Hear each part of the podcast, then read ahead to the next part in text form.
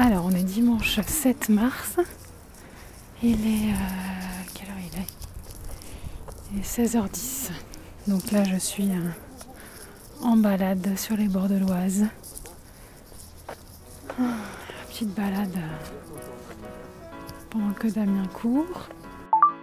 My Boob Story, le journal optimiste de mon cancer du sein. Ça fait du bien de se promener, de prendre l'air, de prendre le soleil, même si entre le masque, les lunettes de soleil et le bonnet, il n'y a pas grand chose qui dépasse. C'est un peu euh, la tenue de camouflage pour aller se promener quoi.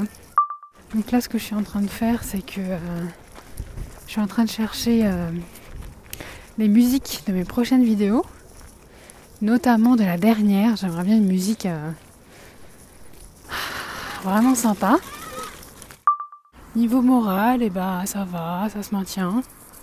C'est bizarre, mais plus les dernières injections approchent, plus ça me semble long. Comme si le temps n'avançait pas. Très bizarre. Et ce que j'ai fait aussi, ouais, c'est que j'ai regardé pour, euh, pour les vacances. Donc déjà début avril, euh, on va partir un peu en Normandie. Donc ça, j'ai trop, mais trop hâte. Vraiment, quoi de faire une bonne coupure, qui, ce qui n'a pas été le cas depuis le mois de bah, cet été en fait.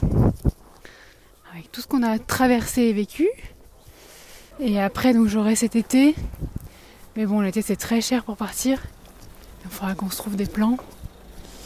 Et je regardais pour septembre aussi, mais pareil, euh, il faut voir ce qu'on arrive à caler quoi.